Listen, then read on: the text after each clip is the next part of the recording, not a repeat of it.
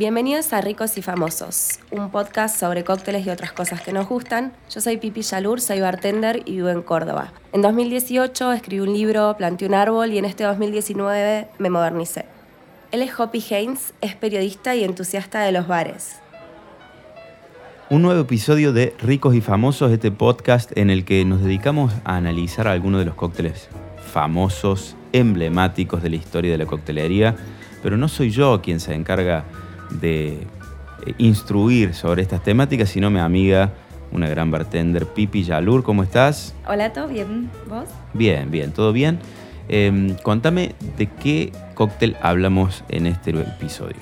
Vamos a hablar del Dry Martini. Un clásico un clásico, uno de los cócteles más conocidos de la coctelería, incluso por, por eh, gente que no está tan metida eh, en este mundo. Voy a arrancar contando un poquito cómo se hace. Em, es un cóctel que por ahí tiene un poquito de desafío a la hora de hacerlo. Arrancas poniendo en un vaso de composición que tenga hielo entero, el vaso de composición adentro, dos onzas de gin, una de vermú seco, refrescas y eso va eh, colado y servido en una copa cóctel fría y le agregas en los pinches aceitunas. ¿Por qué la aceituna? ¿No? Esa es una pregunta que me he hecho. Aprovecho que te tengo acá al frente para preguntarte. ¿Qué, qué, sabor le da la aceituna? Aceituna. Saladito. Saladito, digamos, un toque de. Sí. Umami, capaz, pero nos estamos metiendo en un territorio japonés arduo de descripción de sabores. Vos sabés que no todo el mundo sabe qué es umami. Sí, ya sé, ya sé que me estaba metiendo. Es un tipo de sabor. Sí, es uno de, de los gustos eh, que percibe nuestra lengua y, nuestro cerebro, además, porque la lengua percibe, pero si el cerebro no decodifica, no importa. Em, y se refiere a cómo sabe el glutamato monosódico. Ah, qué interesante. Qué interesante. Yo lo hubiera dicho en términos, esto no es umami. Pero me parece que tu, registro lingüístico es mucho más amplio. Va mucho más allá. Eh, para simplificarla, el glutamato monosódico está en la salsa de soja, salsa de pescado, queso de rallar y unas cuantas cosas. Em, y es una especie de salado, pero no del todo. Y quizá es un poco eso lo que le agregan las aceitunas al, al dry martini. Bien, superado el tema de la aceituna. Sí, sí, sí, ya pasó. ¿Qué lo, hace, ¿Qué lo vuelve tan emblemático? Porque todos vamos a decir James Bond. Sí.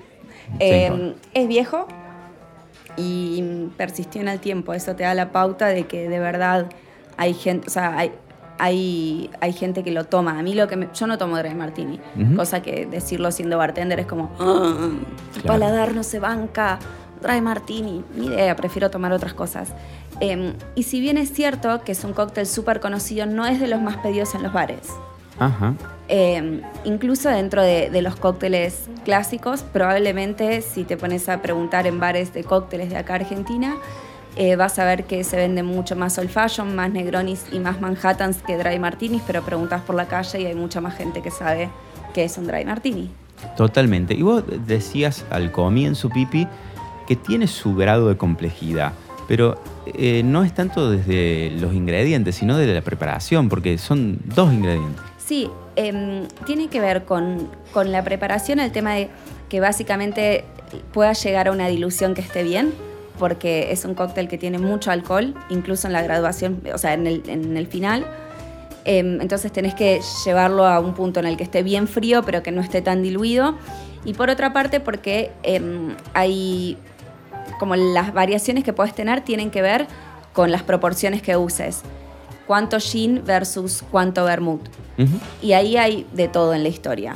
Desde, mm, eh, por ejemplo, yo lo preparo con, con 2 a 1, que son dos partes de gin por una de vermouth, pero también eh, hay lugares en los que vas y te van a servir eh, casi todo gin con perfume de, de vermouth seco nada más. Claro.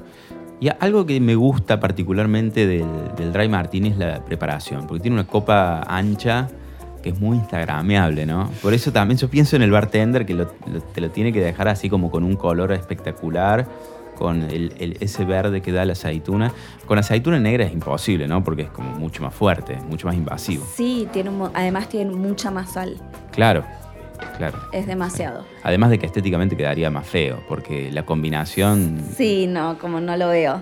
Em, sí voy a contar como muy ligeramente em, un poquito de, de la no historia de este cóctel que siempre hablamos eh, de la historia de los cócteles, y en este caso no hay mucho, pero igual voy a hablar al respecto. Em, es un cóctel tan viejo que no hay mucho registro de, mm, de, quién lo creó o cuándo lo creó. Lo que sí sabemos es que las primeras veces que apareció en libros, el Dry Martini figuraba como una especie de reversión de Manhattan. El Manhattan tiene bourbon, vermú dulce y bitters. Y era un, básicamente un Manhattan con gin en vez que bourbon. Claro. Pero seguía teniendo vermú dulce y seguía teniendo bitters. Con el tiempo el vermú dulce pasó a ser vermú seco y el bitter en general, en general se obvía, pero eh, por ejemplo en el bar Dry Martini de Javier de las Muelas se sigue haciendo con bitter de naranja. Mira. Queda rico igual. Queda bueno. Sí, tiene sentido en el cóctel. Y mm, a nivel eh, graduación alcohólica es más fuerte el Manhattan, me imagino, ¿no? no, es parecido, similar? No es parecido, de hecho, bueno, sí, porque un London Dry Gin debe andar en los 47 de alcohol y un Bourbon también, capaz ah, Sí. sí. en ese orden, entonces no, no te hace una diferencia en, en la graduación alcohólica, pero sí el Dry Martini tiene mucho menos azúcar, entonces, bueno, tenés que tener paladar para bancártelo. Y bueno, y más allá de que es uno de los cócteles más antiguos, en el siglo XX tiene este renacimiento a partir de James Bond y el, la frase Stir Not Shaken, que sería como, no sé, el gag que tiene, que tiene James Bond. No sé de dónde salió todo eso, porque... De algún guionista creativo, que habrá tenido alma de publicista. Claro, queremos hacer algo que eh, hagámoslo extravagante este personaje, eh, que pida algo raro. Bueno, que pida que le batan un dry martini en vez que refrescarlo, ni idea. Em, sí estuve rastrillando un poquito el tema 007 y em, en los libros él toma Dry Martini con gin. Recordemos que hay libros en los que están basadas las películas. Em, en las películas toma vodka. Vodka, claro. Vodka Martini. siempre con la misma marca. Bien ahí. y él crea un cóctel que no tiene mucho sentido, vamos a decir la verdad, que es el Vesper Martini, se llama Vesper por la chica de, Casino Royal, que tiene gin, vodka eh, y vermouth seco francés, Lillet. Bastante Digo, para la ficción funciona, pero en la vida real yo creo que te tomas uno y ya estás listo para irte a tu casa. No, es que además como reemplazar parte del gin por el vodka es como que, ¿por qué hiciste eso, o sea, le estás poniendo alcohol sin, sin enebro, sin magia, no, lo entiendo, pero bueno, un poco eso tiene, tiene el cine, también eh, fue el cine el que lo llevó hasta acá el cóctel. Estás desnudando la hipocresía de Hollywood, básicamente. yo también tengo mi versión, Pipi. Cuéntamelo todo. Em, yo porque como te presto atención y aprendo de estos episodios, recuerdo que cuando hablamos del Negroni, eh, una de las variaciones, una de las reversiones más célebres era el Negroni Sbagliato, en el que el gin eh, era suplantado por un, este, por un espumante, por un prosecco o el champán. ¿Te acuerdas que lo, charlamos eso? Entonces yo me puse a pensar, ¿qué pasa si hacemos un martini Sbagliato y le quitamos el gin para ponerle un espumante, un poquito de vermouth y para no ponerle la aceituna, porque seguramente no quedaría bien con el, con el espumante le ponemos un poquito de cáscara de pomelo. Epa, cuando me preguntaste lo de las aceitunas negras temí, porque pensé que venía por ahí la cosa. Dije, ay, no, no, no, no, no, que no haya agarrado esa idea. Además las aceitunas negras, perdón, ¿no? Para lo único que sirven es para comerlas solas, porque ni en la pizza quedan bien. No, no, no, funcionan. Son, es como decís vos, son muy saladas. Muy saladas. Em, no, no le encuentro mucho sentido, pero lo veo bien. Eso aplica para tantas cosas. Pero bueno. no estoy preparado. Vos sos como esos maestros de piano, viste, que uno está practicando, viste. No le encuentro mucho sentido lo que hace. Pero está, bien, Está, bien, No, no, no. Eh, no sé si yo mezclaría vermú seco con espumante. Lo que sí puedo asegurar es que mal no queda. No sé si es memorable. Claro, y me imagino que habría que cambiar la copa, porque no tendría que ser una copa tan grande, ¿o sí?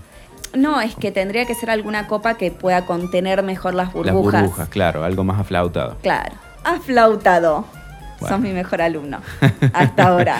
Jopi, muchas gracias. no, primero decime, antes de despedirnos, ¿aprobado o no aprobado el Martínez Bagliato? Lo aprobamos. Perfecto, lo vas a probar primero vos. Bueno, Les recordamos, antes de despedirnos, eso sí, la pueden seguir a Pipi Yalur en arroba Pipi Yalur en todas las redes sociales. lo pueden seguir a Hopi Haynes en arroba hopi.haynes en Instagram. Bien, tu newsletter, chicas barras, suscríbanse, ahí en el, en el Instagram seguro que encuentran toda la información. Y a nosotros nos vuelven a escuchar en otro episodio de Ricos y Famosos, en Spotify, en Parque Podcast, en Zoom Radio and Podcast, en las distintas aplicaciones para escuchar podcast. Y los invitamos a suscribirse a Parque, que van a tener un montón de beneficios y van a poder colaborar con estos contenidos. Hasta la próxima amigos.